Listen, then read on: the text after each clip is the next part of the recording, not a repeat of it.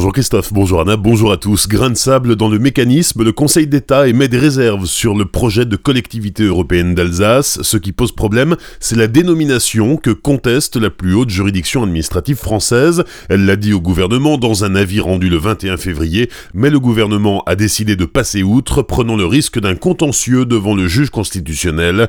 Pour justifier son avis, le Conseil d'État précise que ce nom est susceptible d'engendrer une double méprise sur la nature juridique de la nouvelle collectivité.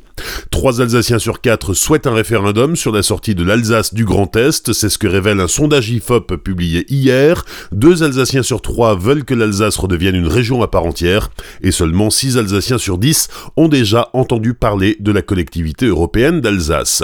Sur ce dossier, on sait que Colmar aimerait devenir la capitale de cette future collectivité européenne d'Alsace. Hier soir, lors du conseil municipal de Célestat, André Cléty a demandé au maire Marcel Bauer de se rapprocher de Colmar pour créer une co-capitale. Autre dossier à l'ordre du jour du conseil municipal, l'adoption du budget primitif de la ville pour 2019 pour un montant total de 5,3 millions d'euros, dont 74% d'autofinancement. Marcel Boer, le maire de Célestat. Nous avons euh, une fois de plus essayé de contenir les frais de personnel et les frais de fonctionnement, ce que nous sommes arrivés à faire. Nous nous étions fixés un montant de 7 millions à inscrire pour les investissements. L'objectif premier était de ne pas augmenter les taux des différentes taxes. C'est un budget qui tient tout à fait la route avec des projets qui sont classiques hein, dans le domaine de l'éducation, dans le domaine du sport, dans le domaine de la voirie et bien sûr les travaux qui sont à faire autour de la gare euh, de Célestin. Pour l'opposition, Caroline Reiss aimerait consacrer une enveloppe plus importante à la lutte contre la pauvreté. Il était aussi question hier soir de la nouvelle convention conclue entre l'école de musique et la ville de Célestat, du plan de prévention des risques d'inondation, tout en rappelant que les zones habitables ne sont pas concernées par ce plan.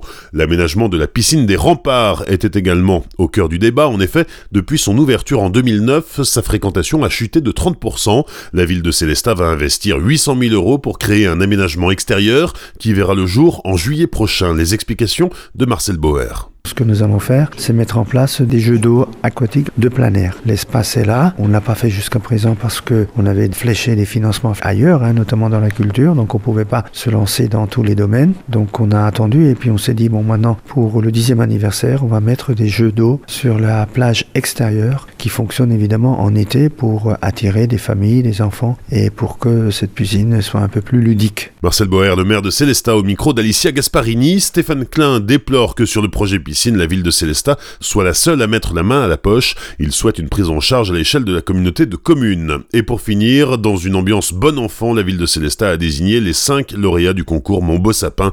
Rappelons que Célestat est la première ville qui a vu naître cette tradition en 1521. La demande de remise en liberté de Jean-Marc Reiser rejetée par la justice, le suspect numéro un dans l'enquête sur la disparition de Sophie Le en septembre dernier, reste en prison. Décision rendue hier après-midi par la chambre de l'instruction de la cour d'appel de Colmar hier matin, une trentaine de personnes, membres de la famille et proches de Sophie Lotan, étaient réunies devant la cour d'appel pour manifester leur opposition à cette demande de remise en liberté. Un automobiliste contrôlé à plus de 200 km heure, c'était dans la nuit de mardi à mercredi sur la départementale 1083 à hauteur de Nordouze. Le conducteur, âgé de 21 ans, conduisait une Volkswagen et roulait à 205 km heure au lieu de 110. Son permis de conduire a été confisqué et il devra prochainement s'expliquer au tribunal.